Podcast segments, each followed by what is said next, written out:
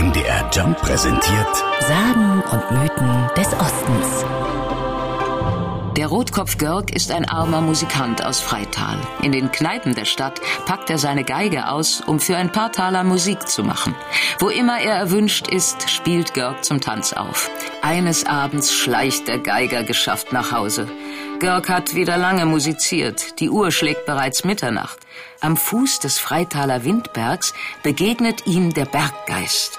Der lockt den Stadtgeiger in das Zauberschloss im Windberg. So geht eine Sage, die Wolfgang Vogel vom Freitaler Stadtmuseum begeistert erzählt. Dort waren andere Berggeister versammelt, die keine Tanzmusik hatten und sich freuten, dass einer kam, der nun die Geige strich. Und die Berggeister waren dann nach einer Stunde des Tanzes ermattet und der Rotkopf Gürg bekam für sein Geigenspiel einen Lohn. Aber kein Geld, sondern glühende Kohlen landen in Girks Hut. Diesen solle er nach Hause tragen, was er auch tut.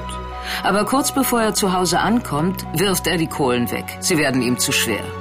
Am nächsten Morgen schaut er wieder in seinen Hut. Da sieht er, ein Stück der Kohle war zu Gold geworden, der Rest aber zu Staub zerfallen.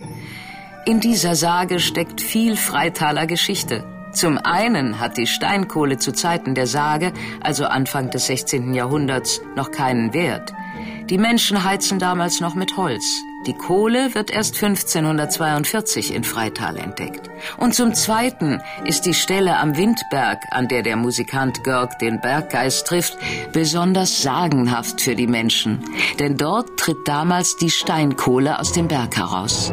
500 Jahre, so berichtet Wolfgang Vogel, wird dann in Freital Steinkohle abgebaut. Für Freital ist das eine sehr bekannte Geschichte und die ist auch in der Vergangenheit immer wieder mal herausgeholt worden, um Theateraufführungen zu machen. Und diese Geschichte wird hier im Museum erzählt und eben immer im Zusammenhang mit dem Steinkohlenbergbau. Sagen und Mythen des Ostens. MDR Jump. In Sachsen, Sachsen-Anhalt und Thüringen zu Hause.